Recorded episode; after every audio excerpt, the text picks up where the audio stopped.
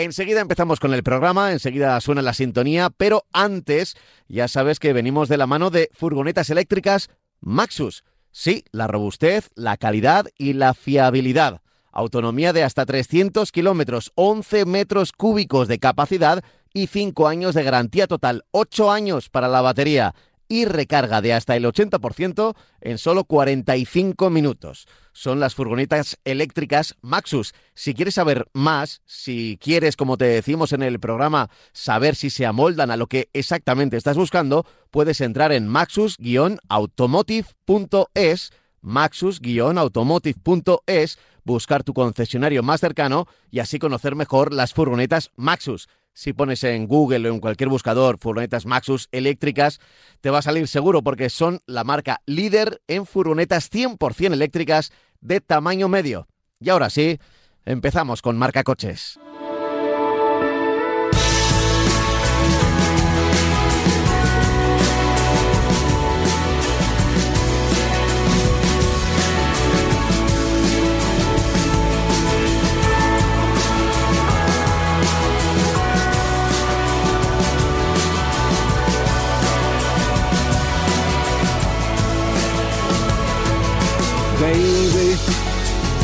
Going so crazy. Lately, nothing seems to be going right. Solo, why do you have to get solo? You're so, you've been waiting in the sun too long. But if you sing, ¿Qué tal amigos domingueros? Aquí estamos, los de la radio, los de los coches, los de Marca Coches, como cada domingo por la mañana o cuando tú quieras si nos escuchas en formato podcast, para hablar un poco de nuestra herramienta preferida, porque sí, es una herramienta, es de mucha utilidad, nos mueve de un sitio a otro, nos desplaza y más ahora que van a llegar las vacaciones de verano, por ejemplo, ¿no? Aunque en el día a día también nos lleva a trabajar y otros muchos lugares, siempre el coche presente en nuestras vidas y presente en la radio de la mañana de los domingos aquí en Radio Marca y siempre con Francis Fernández. Hola Francis. Hola, ¿qué tal? ¿Cómo estás? ¿Cómo estás? ¿Bien? Muy bien, muy bien. Muy me, bien. me, alegro. La semana. Porque está lloviendo, aunque está lloviendo Sí, un poquito. Pero bueno, pero un poquito, pero sí, sí, sí. Ha llovido en sitios donde además se necesitaba esta semana. O sea que. Sí, ha creado problemas, pero bueno, pues, lo siento por eso, pero lógicamente. No, hombre, desde luego, eh, desde luego pero la sequía iba, iba a crear también problemas. Efectivamente, de todas maneras, bueno, esto sigue demostrando que lo del cambio climático no es una filfa y que, bueno, que porque no es normal estas cosas que están pasando. Sobre todo, eh, comentar que, que, los conductores cuando salgan a carretera, si les pilla agua, pues que tengan cuidado porque puede ser mucha agua. O sea, pueden ser tormentas puntuales, pero muy, muy, muy fuertes y entonces tienen que no es lo mismo circular cuando está lloviendo de una forma suave, circular por carretera y hacer un viaje, que, te pille una tormenta de estas en una autopista y, que sobre todo el problema de neumáticos y también de visibilidad. Siempre la precaución ¿eh? es el mejor copiloto ¿eh? para un conductor. Y es verdad, cuando de repente empiezan esas primeras gotas, que a veces en, este tipo de tormentas suelen ser unas gotas como muy gruesas que hacen mucho ruido en el parabrisas. Eh, atención, porque igual por detrás o en, en uno de los laterales, igual no lo ves por, el techo, igual hay un nubarrón cargado de agua, de un aguacero, de una cortina. Así que cuando empiecen las primeras gotas, eh, ponemos atención y si tenemos que parar o mm, decir, mira, pues parece que va a empezar a llover, es un buen momento para adelantar el café o adelantar la, la parada y, ya está, ¿no? Y, y, esperar un poco a que, a que escampe y ya está, no pasa nada. Al final es un viaje en carretera. Así que la precaución también es no solo fijarse en lo que hay en el horizonte, en las luces, en los coches, en eh, no, sino también en, en la situación de las nubes, de la lluvia y en estos días en concreto de la gota fría que, que está que bueno que está siendo protagonista en algunos de los lugares de nuestro país. Dicho esto, dicho lo cual, vamos a empezar, Francis, que tenemos unos cuantos temas de los que hablar. Antes de todo voy a dar un eh, correo electrónico porque si alguien nos quiere escribir, que sepa que puede hacerlo.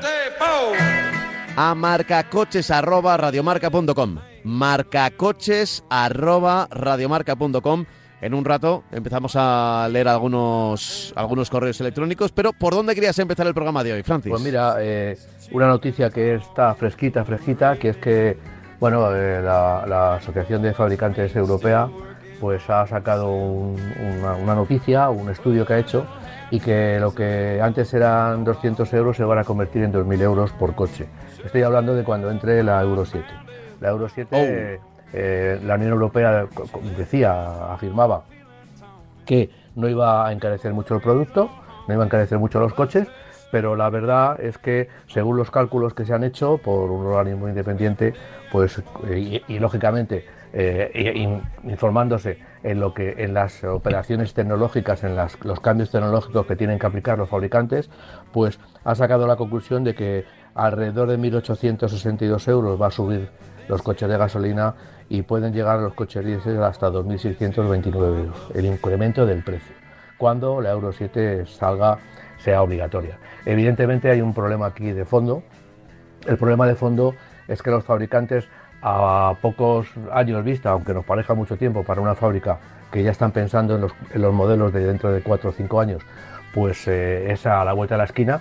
Eh, los fabricantes tendrán que tomar decisiones, es decir, no van a estar fabricando, de primero desarrollar una tecnología para cumplir Euro 7 y luego eh, fabricando unos coches más caros que se van a vender evidentemente menos, teniendo un cambio radical de tecnología dentro de en, el, 35 en, el que, la que los coches de, gasolina y diésel no se van a poder vender, no se van a poder producir. Entonces, bueno, pues directamente yo creo que todo esto, la, consecuencia que va a tener va a ser que se va a ir adelantando, quedará una gama de coches de gasolina y diésel muy escasa, escasísima, y lógicamente también eh, se va a estar adelantando mucho más rápidamente el paso de gasolina y diésel a eléctrico.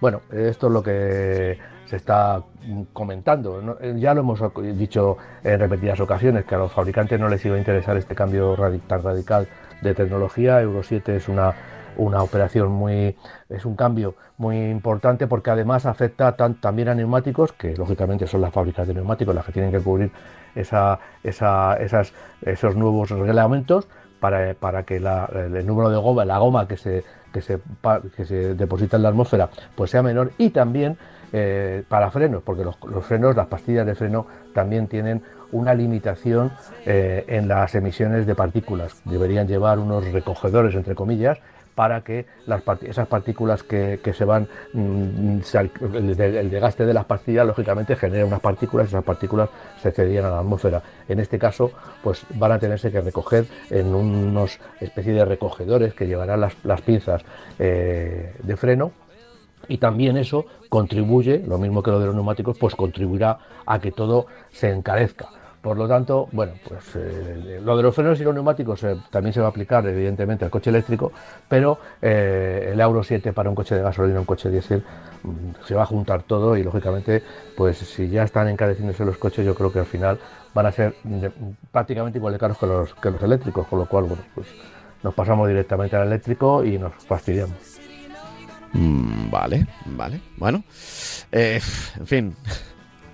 Es que es, es que me lo temía. Eh, hay una frase eh, que siempre utilizan algunos analistas económicos que cuando dice que, que, se ponen a temblar cuando alguien dice no, no, esto, esto no va a suponer un incremento. Vamos a subir los impuestos a las, yo qué sé, eh, hablo de empresas, a las grandes eléctricas, vamos a subir los impuestos a los bancos, vamos a subir los impuestos a las, no sé, a las empresas de tecnología.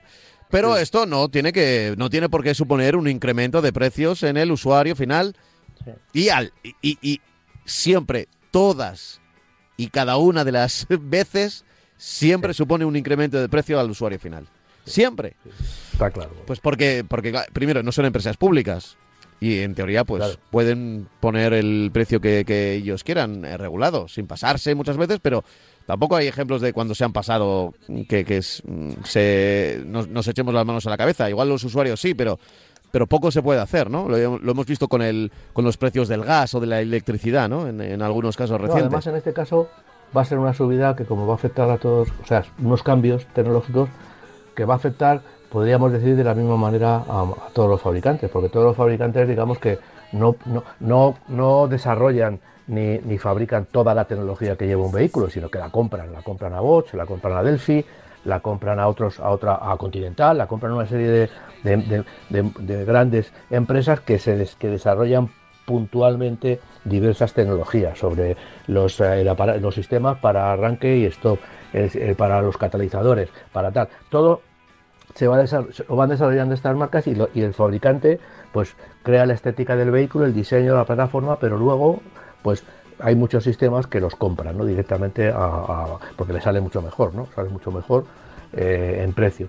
Pero claro, eh, entonces lo que estoy diciendo, como van a comprar en, esos supermercados de la tecnología, pues la tecnología le va a salir igual de cara a todos. Con lo cual, digamos que no vamos a ver que una marca diga, ah, pues bueno, yo no sé lo que pasará con los chinos, evidentemente, pero con las marcas europeas, las marcas tradicionales, pues están eh, comprando en el mismo sitio, en el mismo supermercado, y al final, pues todo va a subir. Para cumplir Euro 7 tendrán que comprar determinadas tecnologías en frenos, por ejemplo, y evidentemente subirá los precios a, todos los coches por igual, a todas las, empresas por igual. Hmm. Eh, en fin, eh, es lo que nos va a tocar. Y el Euro 7, si suponen un incremento de costes de producción, ese coste de pues producción no se lo va a comer la empresa. O sea, igual el 100% no, pero una buena parte recaerá en el usuario. Y lo que va a producir también es que vamos a tener menos coches entre los que elegir, o por lo menos menos modelos entre los que elegir, porque vamos a tener muchos menos coches de gasolina y muchos menos coches diésel hasta 2035, Pablo. Hmm. Eh, estamos con el, de nuevo con el año. Ha habido varios mails otra vez que nos hablan, no queremos ser muy repetitivos, pero otra vez lo de la fecha 2035, qué va a pasar, la prohibición de venta. Mm, mucha gente confunde con prohibición de venta con prohibición de circulación. Sí, que no tiene nada que ver. No tiene nada que ver, excepto más allá de que unos años después de la prohibición de venta, en efecto, pues poco a poco los coches que estén ah, circulando, pues empezarán a... Eh, claro, porque el parque se, se, irá agotando, a no ser, como ya nos avisó un oyente en su momento que dijo la, cubanización ¿no? del mercado de coches europeos, que es que es un poco lo que pasa en Cuba, ¿no? Donde ves los Cadillacs estos del...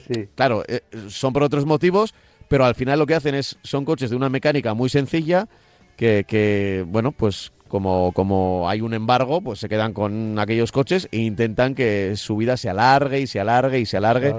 Y parece que por suerte en Cuba no hay problemas de contaminación porque no creo que contaminen poco esos, esos coches y esos motores. No creo que sean lo cual, muy equilibrados. Digamos que eso trae consecuencias muy fuertes y muy graves para la seguridad, entre otras cosas, ¿no? Para la seguridad, entre otras cosas. También, por supuesto, en la ecología. Pero bueno, ya veremos a ver cómo se lo, cómo se, se lo cocinan tanto las marcas como los organismos que les ponen las limitaciones eh, ecológicas, que bueno, que están bien, lo que pasa que bueno, tampoco nos podemos pasar, ¿no? Pero bueno, ya veremos a ver cómo se cómo, cómo cambia el, sector y sobre todo cuándo cambia, cuándo empieza a cambiar el sector de una manera más notable, ¿no? Hmm. Bueno, más temas que tenemos por aquí. A ver, el siguiente, el siguiente, eh, a ver, tenemos que hablar de el Mazda 3. ¿Qué pasa con el Mazda 3? El Mazda 3 es un coche que, bueno, muy interesante de la gama. La verdad es que eh, Mazda, a pesar de que está anunciando algunos cambios de, producto y alguna desaparición de, la producción, hay que pensar que Mazda tiene muchos modelos, eh, fabrica en Hiroshima en, en, Japón para todo el mundo y entonces, bueno, pues lógicamente no tiene unas instalaciones como puede tener otros fabricantes que tienen 24 fábricas, ¿no? Y, Mazda también es una marca que lógicamente cuida mucho su producto de forma muy individual, es decir, eh, no, son coches que se vendan, ninguno de ellos no son coches que se vendan en grandes cantidades y entonces lógicamente eso la producción se encarece. en este caso el Mazda 3, pues que es una, un coche eh, evidentemente más, uno de los más compactos que tiene, pues que mide 4,46 en la versión de 5 puertas o 4,66 en la versión sedán con 3 volúmenes, pues no recibe muchos cambios estéticos, pero sí, lógicamente, se actualiza en todo lo que significa sistemas multimedia, le montan una pantalla de 10,25 pulgadas en vez de las 8,8 que llevaba antes eh, y mejora también los sistemas, diversos sistemas de seguridad como el de frenada automática, la frenada de emergencia y el programador de velocidad activo. ¿no? Todo esto tiene que ver, ya digo, con la, con la, con la seguridad, que eh, lógicamente después de un tiempo, pues estos sistemas han evolucionado y la marca pues los, los, implanta también, los implementa en su, en su, en su modelo Mazda 3. Eh, ofrece cuatro niveles de equipamiento eh, y, motores de 122, 150 y 186 eh, caballos, con cambios manuales o cambio, o cambio automático. ¿no? Eh, bueno, los precios van desde 27.050 euros hasta los 39.770. Ya digo que es un coche interesante porque mantiene la estética, sobre todo en el frontal, de, la marca. Y, bueno, son coches que están muy bien terminados, muy bien rematados y tienen eh, mucha, mucha personalidad, aunque en este caso no tenga, no acompañe a esa personalidad estética la personalidad tecnológica que tienen otros de sus hermanos de gama. Eh, ¿Es una buena opción entonces Mazda 3? Sí, la verdad es que, aparte que es un coche, ya digo, original en el sentido de que no lo vamos a encontrar muchos por la, por la calle y eso, bueno, pues a mucha gente, aparte, a mucha gente le, le gusta, ¿no? Y además también que tiene una calidad remarcada. No estamos hablando de un, de un coche premium, pero sí es un coche que está, mm, eh, como fabrica un poco, pues digamos que entre comillas lo hace muy bien. Y en este caso, pues, pues estos coches mm, dan una unas, eh, eh, fiabilidad y dan una, un estilo que, y una calidad de, interior de, acabados que están un poquito por encima de la media sin llegar a, ser un modelo premium. Em, mira, a ver si encuentro Tenía por aquí algún correo electrónico. Ya sabéis, oyentes de Marca Coches, que podéis acompañarnos también en esta aventura, en este programa, con eh, vuestros correos electrónicos. Ya sabéis que los tenéis que enviar a una dirección que es marcacoches.radiomarca.com. Marcacoches.radiomarca.com. Eh, y mira, precisamente este ya lo he encontrado, porque de lo que estábamos hablando antes de los precios, eh, sabía que había alguno que nos había llegado últimamente que estaba relacionado. Y fíjate, esto de, la semana pasada. Buenos días y felicidades por vuestro programa. Los coches, dice, no valen lo que cuestan. A este paso, nadie que viva en una ciudad tendrá coche en propiedad, como ya pasa en otras ciudades europeas. Tengo familia y amigos en Ginebra, Bruselas, etcétera, y con lo que se ahorran en garaje, en seguro, en mantenimiento, además de la amortización del vehículo, son 6 o 7 mil euros al año. Gracias y un saludo. Lo firma Ángel Miguel eh, y le agradecemos estas palabras porque, en efecto, hay otros modelos. Poco, yo tengo la idea también de que no todas las ciudades europeas se pueden comparar. Mm, a veces mm, solo por costumbres, por horarios, por recursos, por el clima. Eh, cada ciudad tiene su, su, propia, su propio ADN, ¿no? Pero sí que es verdad que viendo los precios, cómo están los coches, y viendo otras posibilidades que hay en las grandes ciudades, al final dices, mira, es que eh, se, convierte en un producto necesario, porque al final te tienes que mover, pero un producto de lujo. ¿eh? Esto alguien decía, alguien decía hace mucho tiempo, ah, a ver si recuerdo la frase exacta, la vida, la vida es muy corta para poder comprar, eh, para poder tener el lujo de comprarte un autobús. Pero es muy larga como para no tener que montarte en uno. Y, yo creo que eh, se refería, no, sé si igual era un autobús o un avión, ¿eh?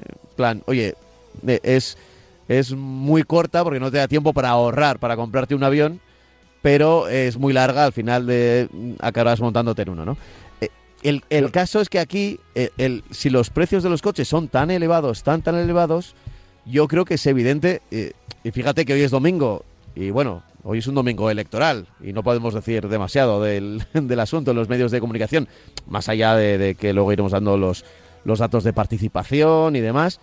Eh, pero sí que es verdad que las, las políticas, además las cercanas, las de las que están en juego este domingo, bueno, pues eh, podrían ir eh, en ese sentido, ¿no? Eh, el transporte público va a ser uno, una de las grandes batallas en los próximos años, porque es verdad que existe, pero es verdad también que tiene que ser muy mejorado.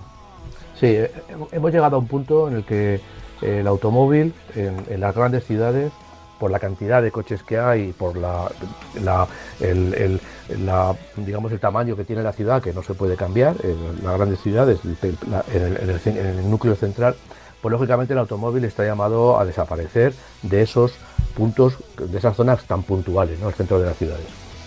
Lo que sí es verdad es que eh, la industria, la industria, eh, la industria, la economía está ofreciendo cada vez eh, opciones más y más interesantes para tener un vehículo. Y digo cuando y digo no, he dicho mal tener un vehículo, para conducir un vehículo. anteriormente pasa un poco como con la vivienda, ¿no? Se, habla de, tener una vivienda porque es una fuente de ahorro, pero el vehículo no lo era, ¿no? Pero ha generado una, la posesión del vehículo, digamos que está mucho más arraigada en España que en otros países. En otros países pues ya están desde hace mucho tiempo con la forma de alquilar un coche. O sea, tú tienes un coche, no es, tuyo en propiedad, tú pagas una cantidad de dinero todos los meses por utilizarlo y a los cuatro años o a los tres años decides. Eh, ha salido también lo que, lo que comentamos, creo que fue la semana pasada, de, determinados sistemas eh, que lo que hacen es, yo quiero un coche un mes y lo alquilo un mes, lo alquilo un mes, me lo alquilan un mes a un precio evidentemente mucho más barato que el que puedo encontrar en los alquiladores. Eh, el coche compartido, pero no compartido porque sea un coche que yo me encuentro en la calle y lo cojo y me lo llevo, no, sino que, también, sino un coche compartido con mi vecino. Podemos tener un coche entre cuatro o cinco personas, eh, yo lo utilizo a, tales horas, tú lo utilizas a tales horas. Es complicado, pero se puede organizar fácilmente.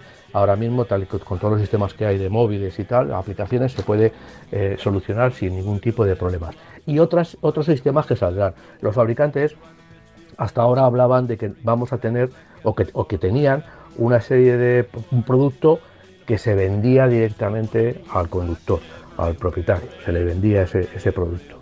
Ellos dicen, y lo llevan diciendo muchísimos años, que son fabricantes de movilidad.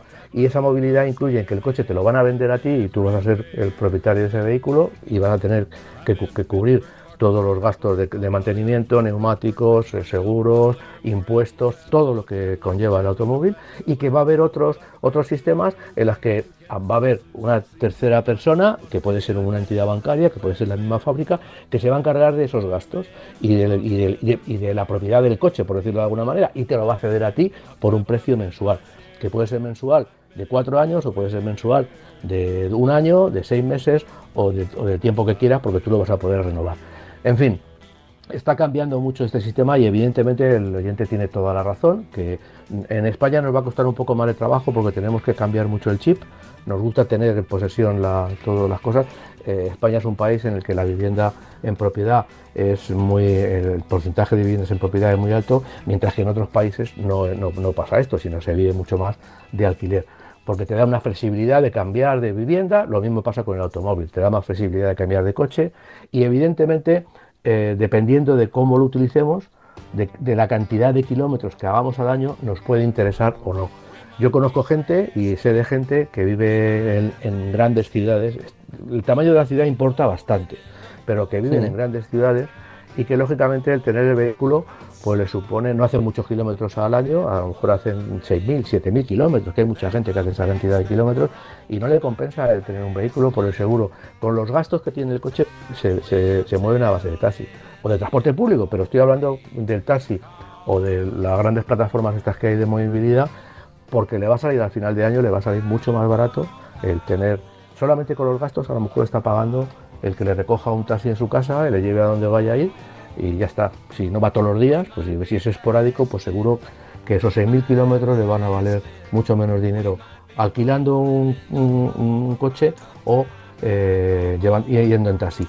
Estoy hablando solamente del automóvil, evidentemente si me muevo en transporte público ya el ahorro es mucho mayor. Pero bueno, sí, evidentemente eh, el oyente tiene razón, eh, vamos hacia eso, vamos hacia eso y nos van a llevar hacia eso, porque va a llegar un momento en que el coche va a tener un precio tan alto que eh, lógicamente vamos a tener que no vamos a poder acceder al coche que necesitamos y va a ser mucho mejor pues adquirir por poco tiempo, o sea, acceder por poco tiempo, por mucho tiempo a un coche que nos sirva hoy y que a lo mejor dentro de cuatro años pues no nos va a servir lo cambiamos.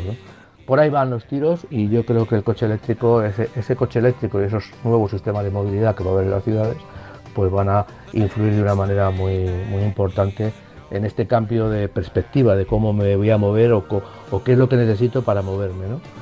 no solamente elegir el tipo de coche que quiero, sino elegir el tipo de transporte que me viene a mí bien y me, me soluciona el problema de la movilidad. Muy bien. Eh, a ver, llegado este momento, es que muchas veces he dicho, este programa habla de coches. Bueno, sí, sí, sí, históricamente habla de coches, pero es que están cambiando tanto las cosas que, tendríamos que hablar de movilidad. Es que eh, sí, seguirán existiendo los coches, pero ¿quién nos dice que no tengamos que hablar de, lo bien o mal que funcionan las líneas urbanas o determinadas compañías de, de car sharing, ¿no? Lo mismo que hablamos de Peugeot, de Citroën o de Audi, tendremos que hablar de, de City de mm, bueno y, de otras compañías. Me gustaría haber dicho varias pero vamos, hay muchas. Hay, hay, muchas y, a, ver ahora están llegando es probable que dentro de, algunos años haya una concentración de este tipo de empresas las gran, la grande o las grandes comerán a las pequeñas habrá acuerdos y habrá dos o tres Digo yo, esto es una previsión que igual luego no se cumple, pero ahora es verdad que es casi un crisol. Por ejemplo, en, igual en coches no tanto, porque habrá cuatro o cinco. Hablo de Madrid, evidentemente pero en monopatines o en motos, y cada una tiene su propia aplicación y cada una eh, y, es un auténtico crisol de, que no para el usuario no es nada útil no no es nada útil. Entonces bueno eh, ya veremos pero probablemente tengamos que, estar hablando de, eso por aquí ¿eh? en, no demasiado no demasiado tiempo. De hecho alguna vez ya lo hemos hablado. Ah y mira y, voy a hablar no sé si lo hice ya de este coche eléctrico. Tuve la suerte de probarlo la semana pasada el, el, el Yoyo. Sí. ¿Eh? Que es un coche que a muchos le recuerda por el diseño, más que por el diseño, por, muy creo por la configuración, a, los, a los Smart, ¿no? A los primeros Smart, bueno, al, Smart de toda la vida, ¿no? Un biplaza eh, colocado de forma paralela, no en tándem, como por ejemplo era el Twitchy, completamente eléctrico, eh, pero algo un poquito evolucionado a lo que era el Twitchy, no solo en en cuanto a mm, ampliación de, cobertura de, kilómetros, sino también, bueno, que más o menos es parecida, ¿eh? Eh, unos ciento y algo eh, kilómetros de autonomía, pero sí, por ejemplo, en, en cosas que otros eléctricos no tenían de ese tipo, estoy fijándome en el Twitch, por ejemplo, de Renault, de hace ya la pila de años, que es, por ejemplo, aire acondicionado, no tenían la posibilidad de, mm, de tener una pantallita y tener conectado el wifi o el wifi o el teléfono por Bluetooth y poder hacer llamadas o no hacer llamadas o responderlas eh, o escuchar la música directamente. Tiene altavoces. Eh, bueno, tiene hasta puertas. Que que en algunos modelos del Twitch no había ni puertas, ¿no? O sea, yo creo que sí que es verdad que es, es una evolución y me parece que para aquellos, como decimos siempre, para aquellos que, que les cuadre, es una opción para andar en, en ciudad, para moverse en ciudad. Un coche 100% eléctrico, pequeñito eh, y es verdad que a mí me parece eh, que no se lo puede permitir todo el mundo y que ojalá esta tecnología eléctrica de coche pequeño, pues, pues te digo, que, fuera casi accesible por la mitad de precio, pero es que claro, se está yendo a unos 15.000, 17.000 euros. Sí, lo que pasa que también... Y claro, eh, con ese precio es, complicado, sí. Tecnológicamente no es un, no es un Twitch, tiene las baterías eh, claro, claro, o sea, le da mil vueltas al eh, Twitch y sobre todo, a ver, por una cuestión también de años, ¿no? De, de, cómo ha surgido o, de cuándo ha surgido el, coche y ahora las, las baterías son, son mucho más eh, equilibradas. lo, este pueden lo pueden exprimir más. Es decir, el, el rango eh, la distancia que puede recorrer con el coche es más o menos la misma, eran ciento y pico kilómetros, más o menos, ¿eh? Pero es verdad que yo creo que tienen, todas las marcas tienen como para coche urbano, coche de ciudad, eso es lo que eh, vas a moverte en un día, más o menos, y a partir de ahí, ¿qué le podemos poner? ¿Qué podemos tirar también de la, de la batería, no? Y como en el Twitch no se podía tirar prácticamente de nada, y aquí, pues eh, sí que hay una pantallita, sí que hay aire acondicionado, sí. Bueno. Y, sobre todo lo que te decía, que tiene tres módulos de batería que, de las que las puedes sacar y las puedes cargar en cualquier enchufe, que eso también es muy importante. Te quiero decir que porque la batería, hombre, eh, eh, por el tamaño que tiene no creo que sean ligeras, pero se pueden cargar, como dice aquí la publicidad, en cuatro horas y ya te digo que son módulos extraíbles. Eh, entonces, bueno, pues a mí me parece, efectivamente lo que tú decías antes es un coche que no es, no es barato, porque ese dinero es, lo que pasa que digamos que está un punto por encima de lo que, de lo que puede ser un Twizy y también de lo que es el Citroën ¿no? o el Opel, que son coches que son muy, muy, se han simplificado eh, muchísimo porque lo que buscaban era tener el precio más, más bajo y este pues ofrece cosas como el aire acondicionado, efectivamente lo que tú dices, que a mí me parece que son interesantes. Sí, luego en la conducción, evidentemente, evidentemente se sufre. Entre comillas, lo, de se sufre, te tienes que acostumbrar porque es un coche más pequeño. Como sabemos, los eléctricos de ese tamaño, pues eh, las, eh, las suspensiones eh, tienen que ser un pelín más duras. bueno, el tema de, de los neumáticos, te sientes te sientes raro, pero te puedes acostumbrar rápidamente. Ese, ese no es el principal problema. Ojalá eh, mucha gente pudiera acceder a coches así, porque si tú vas a una ciudad mediana, ¿eh? no estoy hablando ahora de Madrid, vas a una ciudad mediana, la, no sé, el 80% de los coches van, se mueven con solo una persona dentro. Y se mueven haciendo recorridos cortos. Hablo en, ciudades medianas. Cortos, entiéndeme, de ciento y pico kilómetros al día. Es decir, que es corto relativamente. Eh, bueno, pues es que opciones así eh, como, como esta apuesta, mm, pues no estaría nada mal, no estaría nada mal. Es verdad que ellos, claro, tienen un coste de producción, sacan el precio, seguro que intentan apurar al máximo el, beneficio y, y, te sale un precio que a mí, claro, me parece que, no es accesible para todo el mundo. Pero, bueno, quizá alguien se lo pueda permitir y le encaje perfectamente, ¿no? Sí, sí, yo creo que que por va los tiros. Yo creo que va a haber mucha diversidad y va a haber para todos los para todos los, los, presupuestos, por decirlo de alguna manera. Habrá coches más baratos, como ya digo que son los, los Citroën, el Citroën, va a haber coches un poco eh, más caros, como puede ser este, pero evidentemente coches ciudadanos van a surgir como setas eh, eléctricos con poca autonomía y, intentando en ese sentido bajar el precio al máximo para que el coche sea accesible ¿no? y se pueda, eh, evidentemente, se pueda vender sin ningún problema. Sí. Yo creo que por ahí van los tiros. Eh, ¿qué, van a intentar o qué se está intentando? Pues que el móvil sea... Eh, sea prácticamente la pantalla de control del, del, vehículo, ¿no? Y que tengas que poner el móvil ahí, sea tu, tu, centro de control, lo mismo que ahora todos los coches tienen pantalla. Entonces ya ahí te quitan un poquito de precio. Bueno, son ideas más o menos que las irán manejando, las irán manejando, pero claro, eh, es electricidad, pero luego tienen que cumplir eh, requisitos de seguridad, mm, airbags y demás, ese tipo de cosas.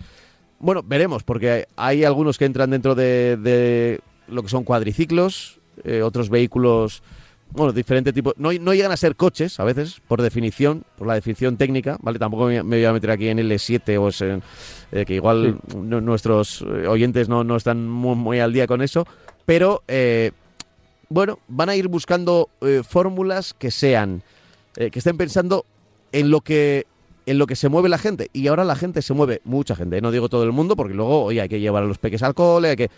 Pero mucha gente se mueve una sola persona en ciudad, es decir, mm, que, que, podría funcionar una moto. Mira, yo, yo, podría ser un ejemplo. Yo vengo en un coche y soy una persona y vengo a trabajar y podría utilizar una moto. Bueno, pues las, las motos no, no son lo mío, no son lo mío no son lo mío. Y, tengo envidia ¿eh? de los moteros, porque veo que es una, es una forma de movilidad bastante, eh, bastante estable y es bastante... Una razón, es una razón la que comentamos muchas veces, porque hay mucha gente que la moto no le va, y, y es una razón pues para comprar un coche de estos de, cuatro ruedas que evidentemente no se cae. ¿no? Claro, claro, sí. Y te sientes, es, es como tienes las ventajas de una moto. Y ojo. Y las ventajas de un coche, o al revés, las desventajas también de una moto y las desventajas de un coche. Para mí sigue siendo el mejor sistema de moverte en ciudad, la, motocicleta. sí, sí, sí, por eso tengo mucha. ¿eh? Por eso tengo. Tengo mucha envidia, ¿eh? tengo mucha envidia. Bueno, ya sabéis que podéis enviarnos correos electrónicos a marcacoches@radiomarca.com marcacoches arroba radiomarca.com. Eh, a ver, eh, que estamos ya superando el ecuador de nuestro programa. ¿Alguna que otra cosa que tengamos ahí en el, pues mira, eh, yo, yo creo que podríamos hablar de un coche, un SUV, que, que, ha sido un éxito y va a seguir siendo un éxito. Yo creo que eh, estamos hablando, o quiero hablar, del Peugeot 2008. Eh, Stellantis, Peugeot, ha desarrollado una tecnología de, de, SUV, se pasó al SUV de una manera muy decidida, pero, pero no de una manera eh, convencional, por decirlo de alguna manera. Los SUV de Citroën, tanto el 2008, 3008, 5008, pues son coches especiales, porque no, ellos no hablan de, SV, hablan más de, con esa palabra, de coches que están a medio camino, el crossover, ese coche que, que no es ni una cosa ni otra, ¿no? Eh, está entre un coche familiar y un sub. Es un poco más alto que un familiar, pero no llega a ser un sub. Bueno, en fin, cada uno busca, se busca la originalidad, por decirlo de alguna forma, y, la venta del coche de, maneras para no ser igual que todos. ¿no? En este caso, el Peugeot 2008, bajo mi punto de vista, es el mejor, el mayor acierto del fabricante de Peugeot en, lo que, en, lo que, se refiere a este tipo de coches. ¿no? Eh, es un coche de 430, es un coche por lo tanto compacto y, ahora para esta nueva edición se renueva ligeramente el diseño, sobre todo en la parte frontal, se cambia parrilla, se cambia para golpes y también eh, en el interior de los grupos ópticos. Es decir, los grupos ópticos siguen siendo iguales, la forma del grupo óptico, pero lo que sí ha cambiado es, son las tripas, lo que se ve a través del cristal, del plástico. en ese sentido, pues lógicamente puede llevar las últimas tecnologías eh, de, iluminación.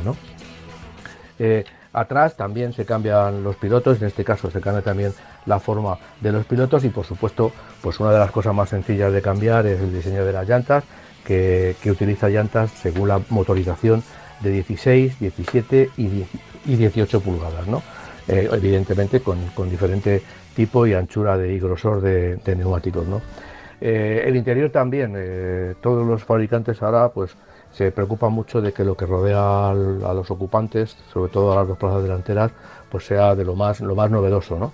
en ese caso se, se utiliza ahora mismo una pantalla de 10 pulgadas solo para la instrumentación con, y han cambiado totalmente, como son pantallas LED, pues se puede cambiar las, entre comillas, los grafismos de esas pantallas mostrando la instrumentación de otra manera. Incluso eh, en este caso no lo sé, pero ah sí, sí, lo tengo aquí apuntado. Tiene también capacidades de personalización. Hay coches que sí, coches que no. En este caso sí la tiene, con lo cual nosotros vamos a poder elegir pues tipos de personalización, el fondo del color y el tipo de relojes, si es un reloj nada más, si queremos cuenta vueltas, si no queremos cuenta vueltas, en fin, lo vamos a poder personalizar como queramos, ¿no? eligiendo entre un, un, catálogo de, dos o tres posibilidades. ¿no? Eh, el centro de la pantalla también, en el centro del salpicadero, perdón, la pantalla también de 10 pulgadas y lo que tiene también es, lógicamente, se muestran todos los, todos los servicios, eh, el navegador y todos los servicios habituales. Eh, la gama de motores no ha cambiado mucho, lleva motores de gasolina de 100 y 130 caballos de potencia, luego tiene el, para mí uno de los mejores motores diésel de, de, todos los que se venden, todos los que venden los fabricantes, que es el 130 caballos diésel de, Stellantis, es un para mí un motor que tiene un rendimiento eh, eh, se valora poco se valora poco se, se, comenta poco eso pero es un motor al que le podemos sacar consumo de 4 litros sin ningún tipo de problemas. Eh, tiene también va a tener también una versión como la anterior una versión E 2008 que más potente en este caso sube la potencia va a tener 156 caballos de potencia con, con 406 kilómetros de autonomía. Y luego también va a tener una versión eh, híbrida asociada a un motor de gasolina de 136 caballos. En este caso va a llevar una caja de cambios de, doble embrague. Eh, la marca no, le monta la caja de cambios de convertidor de par de 8 marchas, sino que le monta una caja de cambios de doble embrague, que, seguramente lo hará por un tema de, ahorrar costes y también de eh, mejorar un poquito los consumos, aunque va a ser difícil porque lo va a tener complicado porque la caja de 8 marchas pues ya eh, se caracteriza en parte porque ofrece, consigue de los motores asociados unos consumos muy bajos. También es un coche importante bajo mi punto de vista porque, como hemos dicho en repetidas ocasiones, lo que se fabrica en España es más importante todavía si cabe y en este caso es un coche que se está fabricando en Vigo. Se fabrica en la factoría que, tenía Citroën PSA en Vigo, que ahora es Stellantis, y de la que salen también algunos coches industriales eh, firmados por marcas como Opel o firmados por marcas como Fiat, ahora con todo el tema de la, absorción de estas marcas por el gigante Stellantis. Es un coche ya digo, bajo mi punto de vista, muy interesante, eh, va muy bien, eh, yo he probado la versión anterior y va muy bien, y, también, lógicamente, ofrece un interior bastante capaz para sus, sus 4,30 metros de longitud, con un buen maletero y unas plazas bastante amplias. Además de que el estilo, bajo mi punto de vista también, es una opinión muy personal, tiene un estilo mucho más conseguido que el que ofrecen tanto el 3008 como el 5008. Muy bien. Eh, me ha gustado mucho esa frase con la que se ha empezado a decir que es el mayor acierto de, de Peugeot y de Stellantis en cuanto a la marca de León. Sí, a mí me parece que es un coche dentro de la categoría SUV. Yo creo que es el coche eh, mejor, mejor presentado y mejor eh, que va a cumplir con las expectativas. Es decir, un 5008 es un coche bastante grande, un 3008 está a medio camino, pero este 2008 va a ser difícil que, digamos que nos, que nos quedemos cortos. Eh, evidentemente el 5008 si necesitamos 7 plazas pues será el coche a elegir. El 3008 es un poco más grande pero tampoco ofrece tan y tanto más y además eh, el, 2008 lógicamente hay una diferencia de precio eh, importante y no va mucho menos equipados. Toda la gama de versiones tienen los prácticamente los mismos equipamientos que puede tener un 3008 desde los puntos de vista más interesantes que son los de los de seguridad eh, a lo mejor de confort, pues tiene algún elemento, algún equipamiento que no puede ofrecer el 2008 y sí lo tiene el 3008, pero desde el punto de vista de seguridad, pues eh, no, no, no, no, va a tener ninguna laguna y además también incluso, incluso coincide con todos, con estos tres hermanos y con toda la gama en el e-cockpit, ese sistema que es que lleva el volante mucho más pequeño para, bueno, que es un sistema que, según dicen todos los fisioterapeutas, es un sistema que nos va a permitir conducir con mucha más tranquilidad, sin agobios en los hombros y sin agobios en los brazos, gracias a que el volante es mucho más pequeño. Mm. Me gusta, me gusta, sobre todo porque eh, a pesar de todo el caos que me parece desde fuera que se ha convertido el grupo Estelantis en este momento de crisis, o sea, de, reestructuración, que yo creo que nadie sabe si un día está trabajando para Peugeot, al día siguiente para Citroën, eh, porque o DS o Fiat, y que es un que es un mare magnum de marcas y, que, antes eran independientes y que ahora eh, están juntas y que, y que los que eran jefes pues tienen jefes por encima o, cambian de marcas. O sea, dentro de todo ese caos, porque en el fondo es un caos para una empresa, me da a mí que, bueno, por lo menos sí que está haciendo una cosa muy clara desde el principio y es separar claramente las marcas por su personalidad o por su usabilidad o por su personalidad. ¿No? Que es, eh, oye, Citroën, pues pensaron que Citroën iba a ser más de furgonetas también, también para eh, temas eh, profesionales. Bueno, pues dejaron de hacer los modelos de Peugeot de esas mismas furgonetas que las estaban haciendo, o sea, que eran que, existía el mismo modelo en Citroën y en Peugeot prácticamente, ¿no? Bueno, es, es un ejemplo que, de hecho, no sé si se concuerda con la realidad, pero pero para que me entiendas, ¿no? Y para que nos entiendan nuestros oyentes. DS, pues eh, es, es, el, es la de lujo, ¿vale? Pues vamos a dejar este diseño y este lujo para DS, ¿no? Y eh, ese tipo de cosas yo creo que, mm, le, están dando un, empujón a toda la marca. Le está dando un empujón importante a todas las marcas, por supuesto a Peugeot, primero, lógicamente. Citroën también está avanzando muy rápido, se había quedado un poco eh, retrasada eh, Opel ya está, eh, digamos, eliminando prácticamente. ¡Ay, teléfono! Prácticamente te, llama, un oyente. te llama un oyente. eliminando, lógicamente, los productos eh, anteriores que, provenían de, cuando Opel era, era, independiente, por decirlo, era de General Motors. y ahora ya, lógicamente, la gama responde tanto en tecnología como en estilo a una línea marcada, entiendo yo, nueva desde que entró en Estelantis. Únicamente a mí me, cruje un poco. Me falta ver que marcas como Fiat, sobre todo Fiat, Lancia y Alfa Romeo, bueno, pues están en su camino, un camino que no sé si será el bueno el que han elegido, pero Fiat sí eh, se me hace un poco eh, extraño que todavía no haya recibido ese empujón de modelos, ese empujón de gama que estamos viendo en, en, Astra, en Opel, perdón, que estamos viendo en Peugeot, que estamos viendo en Citroën, que estamos viendo en DS. Yo creo que ahí falta un poquito de, no sé si se estarán preparando, lógicamente, pero le falta un poquito de, de retomar ese brío que tenía Fiat hace ya bastantes años, por desgracia, de tener una gama interesante con un producto. Ahora mismo solamente tiene el Fiat tipo, que sí, se vende muy bien, eh, en taxis se ve muchísimo, pero le falta, ya digo, ese empujón como marca para decir Fiat, vuelve Fiat, ¿no? Se podría empezar a decir o necesitan que se diga para que la marca, ya digo, recupere parte del esplendor que tuvo hace, pues quizá 20, 15, 20 años. Veremos, porque tiene tantas marcas a las que dar esplendor, ¿eh? Como... Sí, efectivamente, ese, es un problema. tiene, un problema. tiene tantas, ¿no? De hecho, eh, cuando llegó Marchione, por ejemplo, ¿te acuerdas que hablamos aquí mucho de Alfa Romeo, que la quería...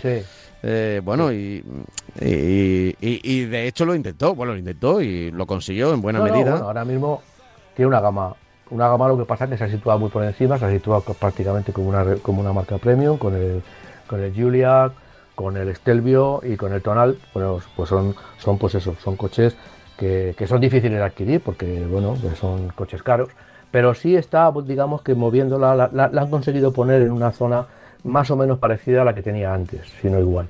Pero Fiat a mí se me, se me, me parece que está todavía un poco abandonada o a lo mejor, oyes, a lo mejor un día nos dan una sorpresa y empiezan a sacar una gama de producto, un producto que ahora mismo, ya digo, el tipo y el 500. Sobre el 500 sí están haciendo muchas cosas, sobre el tipo está un poco ahí en tierra de nadie, fabricándolo y no cambiándolo demasiado, y, pero falta eh, alguna gama, falta un, utilitario, no es el 500, el 500 es un ciudadano, un coche utilitario como, como era el, el punto, como era el Fiat Uno, en fin, un coche de ese pelo para que la marca, digamos, que recupere la venta que tenía hace poco tiempo, que era una marca que se vendía muchísimo, sobre todo, sobre todo, lógicamente en Italia. Alfa Romeo. en fin. Eh, ¿Qué te voy a contar? Eh, vamos a vamos a ir cerrando. Bueno, no, si quedan todavía, tenemos todavía 10 minutos por delante, Francis. Sí, sí. Que hoy nos estamos dando prisa con los temas, ¿no? A ver, ¿de qué hablamos? El, ¿Cuál es el pues siguiente tema? Eh, podríamos hablar del Honda, del Honda Jazz. Honda también está teniendo una, vida muy agitada en los últimos tiempos. Eh, ha cambiado los dos sub HRV eh, y CRV, de los que hablaremos en otro momento. Pero ahora el, coche pequeño, el Jazz, ha estado, perdona, eh, Honda ha estado muy empeñada en, su producto eléctrico, que bueno, tiene un precio muy alto, pero la verdad es que estéticamente, tecnológicamente es un coche muy avanzado no querían cantidad, sino calidad y yo creo que en ese sentido lo están consiguiendo. pero por debajo de todos, como inicio de gama, el Honda Jazz pues ha sido uno de los coches más interesantes de la, marca. ¿no? En este caso saca una, una versión Cross Star que es una especie de todo camino, un poquito más alto, con, con, estilo en el exterior, es un coche que mide 4,1 metros, eh, presenta, ya di, como ya he dicho, un nuevo aspecto y gana y, cambia algunas especificaciones técnicas, sobre todo ya digo eh, fundamentalmente para esta versión que cambia traslador de suspensión, amortiguaciones, en fin, una serie de, elementos para poder decir que es un coche diferente al jazz de toda la vida, por decirlo de alguna manera. ¿no? Tiene un diseño entre sub y monovolumen, no es, es un poco como lo que hablábamos antes de, los Peugeot.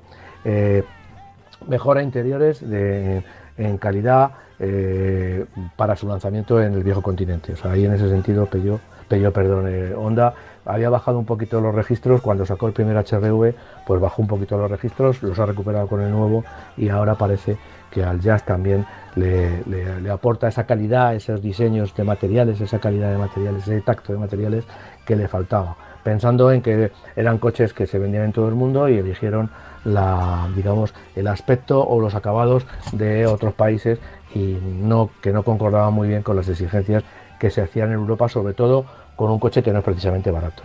Eh, va, a tener una, nueva mecánica híbrida, aparte de un equipamiento muy alto, va a tener una nueva mecánica eh, híbrida que va a mejorar, que en, teoría según la marca mejora el rendimiento y mejora sobre todo los, los consumos al finales. Eh, el motor es un motor de gasolina de 107 caballos, lleva dos motores eléctricos, uno de 122 caballos y otro que actúa como generador de, corriente de 106 caballos. La potencia conjunta de este coche es eh, eh, en, el, conjunto es de 122 caballos. Ya sabemos que las, que las potencias de los motores eléctricos y de los motores térmicos no se suman, sino que bueno, se da una potencia muchas veces mm. mucho más parecida a la que da el, motor térmico que, los motores eléctricos. En este caso, pues con 102 y 106 caballos, 122 y 106 caballos podríamos dar mucha más potencia, pero bueno, se elige, ya digo, una potencia intermedia. Y luego el precio, pues ya he dicho que no es un coche barato, son 30.250 uh. euros para un coche de 4 metros, para un, digamos, un, Opel Corsa o un, un Seat Ibiza, pues yo entiendo que es un coche eh, bastante caro y bastante minoritario. Pero bueno, hay que destacar que, que, la marca está haciendo un esfuerzo importante, digamos, en adaptar su, su gama al continente europeo y yo creo que con este coche pues mm, va a tener una imagen, una imagen y un cartel pues bastante interesante, ¿no? Eh, la gente va a ver este coche y lo mismo que cuando ve el eléctrico, que tampoco es barato evidentemente, pero cuando ven ese tipo de coches, pues digamos que puede llevarte a comprarte un Civic o comprarte otro tipo de vehículo, otro coche, un SUV de la marca eh, que te dé mejor, mejor rendimiento porque sea más grande por un precio bastante, bastante similar al de este Jazz Crosster, ¿no?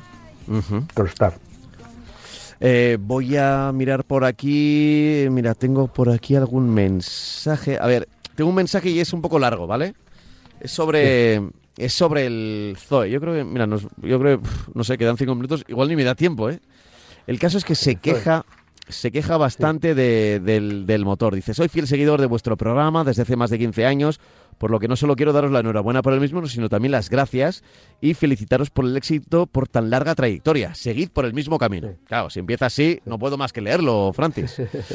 Pero creo que no va a dar tiempo para igual leerlo, pero darle una respuesta. Bueno, yo eh, avanzo un poquito y si no, seguimos la semana que viene. Os escribo porque recientemente he tenido una mala experiencia en un taller Renault de Madrid, al cual suelo llevar mi vehículo a realizar mantenimientos anuales. En este caso, tras haber pasado la revisión anual hace unas tres semanas, se encendió una señal en el salpicadero que indicaba stop avería motor eléctrica. Literalmente así, claro, cuando te sale un ese mensaje, pues stop avería motor eléctrica y más con un motor eléctrico, quieres parar, ¿no? Eh, lo primero que hicimos fue llamar al taller para ver si podríamos seguir circulando, puesto que aparentemente el coche funcionaba perfectamente, salvo el aviso en el panel. Nos dijeron que sí, pero que sería mejor que lo lleváramos para que nos lo mirasen. Por tanto, prácticamente no lo utilizamos hasta que lo llevamos según la cita indicada. Tras llevarlo al taller, a los 4 o 5 días nos avisaron que estaban mirándolo conjuntamente con los técnicos de Renault España, pero que no le daba buena pinta. Finalmente se produjo lo que previamente nos habían indicado. El fallo suponía la necesidad de sustituir todo el motor eléctrico. No repararlo, no cambiar algunas piezas, no, cambiar el motor eléctrico. Ante mi asombro, por ser un vehículo de 6 años y 75.000 kilómetros, solicité explicaciones de cómo era posible que un vehículo razonablemente nuevo pudiera tener una avería tal que supusiese sustituir el motor eléctrico, es decir, el corazón, sin haber tenido previamente ningún tipo de fallo en su comportamiento con todas las revisiones, todos los años, en sus instalaciones, revisiones oficiales y además una pasada recientemente, hace tan solo tres semanas. Y las explicaciones que nos dieron fueron relativamente livianas y que eso era lo que les había dicho Renault y que ellos solamente podrían hacer lo que les mandaban desde la central. Eh, bueno, sigue el mail, dice que mm, el importe era 6.000 euros, Renault como aportaría una garantía comercial del 30%, mientras que el taller iba a poner el 15%. Es decir, que la broma saldría por unos 3.000 euros al, usuario, mano de obra y demás incluido. Eh, y digo saldrá porque no me queda, dice el mail, mm, otra opción que aceptar el presupuesto para poder seguir utilizando el coche, porque claro, si no, no puede seguir utilizándolo. Eh, y a partir de ahí se, se queja, claro, de situaciones así. Eh, a ver, nosotros, es verdad que aquí poco podemos hacer, más allá de, de comunicarlo, de hacerlo público y decir que un coche con 75.000 kilómetros, encima con con todo lo que tienen los eléctricos, con lo que está costando que la gente dé el salto al eléctrico, casos así, más allá de que lo digamos nosotros, si no va a ser el boca a boca y si no va a ser este oyente que se llama Miguel y que nos escribe desde Rivas hacia Madrid, si no, pues, pues va a ser el mismo. Y su siguiente coche, pues igual vuelve a la gasolina. Porque dice, ves que al final se rompe el motor y tengo que comprar casi un coche entero. Recordemos que esto es un Zoe, se dice que tiene unos 6 años, 6, 7 años pues le habrá salido por unos 15.000 euros, es decir, que es casi... No, no, no, no, no. ¿No? No, no, esto ahora mismo cuesta 34.000 euros. Ah, ¿tanto? Sí, sí. Y con las ayudas y demás, sí, es verdad, es verdad. Sí, no 15.000. no, no, no, no. Son sin, sin las 7.000 euros, pero bueno. No, estamos hablando de un coche que le habrá costado 25.000 euros. Sí, bueno, pon, pon 20.000, pon 20.000 para poner una cifra eh, redonda. vamos a ver, esto es como todo. O sea, cuanto más cosas tiene un coche, más, más cosas se pueden romper. Y un coche eléctrico se va a romper, mm, no sé qué habrá fallado en el coche eléctrico, a lo mejor ha fallado un rodamiento del inducido y, bueno, y no sé, es que es, complicado. El motor eléctrico, la electrónica del motor eléctrico, no son motores eléctricos. Yo muchas veces eh, hago una broma con, un motor de lavadora, evidentemente no son motores de lavadora. Son motores mucho más complicados, con, con mucho más control electrónico, porque tiene la batería, porque bueno, es, es, es, una tecnología complicada, no es tan complicada, digamos, no sufre tanto los materiales como pueden sufrir un motor térmico, evidentemente, porque no están sujetos a la temperatura que está sujeta un motor térmico, pero lógicamente pues también se rompe. Eh, luego el, trato del fabricante, pues bueno, eh, bueno, la marca ya le ha dado 3.000 euros, por decirlo de alguna manera. Eh, yo no defiendo a Renault, evidentemente, en este caso, porque yo creo que con 70.000 kilómetros y, 6 años de 6 años, dice, 6 años. Pues debería haber sido un poco bastante más generosa. Sobre todo para que el boca a boca, como tú has dicho antes, que no claro, se de la manera. Claro, es que es un coche eléctrico, es que al final va a huir, al final te vas a encontrar con un cliente que va a huir de la marca y va a huir de los coches eléctricos. Eléctricos, sí, Pero, pero vamos, pero. pero él, él y todo su entorno, probablemente, porque él se lo contará a otro y a otro y a otro. No solamente quiero, quiero yo no justifico nada, ni nadie, pero lo que sí le quiero decir es que eh, no pensemos que los coches eléctricos no se van a romper. Sí, eso es, verdad, eso también es cierto. Y, las averías de los coches eléctricos ya estamos aprendiendo que serán mayores que las de los coches normales. Claro, pues imagínate que se te estropea la batería y no tiene garantía. Lo que pasa es que las garantías de la, de la batería las han extendido mucho porque saben que eh, eh, de este coche si cuesta eh, si, ahora mismo cuesta 34.550 euros, pues la batería serán 15.000 euros o, 12.000 euros. Ahí va. se te rompe la batería, cuando ya ha pasado la garantía, si es que consigues hacerle ciento y pico mil kilómetros, que es lo que tienen, o más de 8 años o 10 años que tiene la, garantía, y es un palo. Claro, evidentemente. Y no puedes cambiar un poquito, no puedes cambiar un trocito de batería y no cambiar ojalá.